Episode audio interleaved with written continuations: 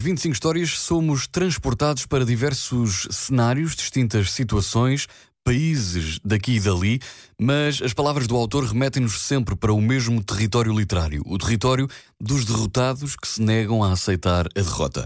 Um território bem conhecido dos leitores de, de Luís Sepúlveda, que neste livro se reencontrarão com algumas das melhores passagens da sua extensa obra literária. Estou a falar-lhe do livro Histórias daqui e dali, de Luís Sepúlveda. Apontamentos de injustiça social, política e económica. Este livro são histórias que lutam contra a indiferença do mundo perante tantos invisíveis da sociedade. Livro de bolso M80 Extra com Gonçalo Câmara.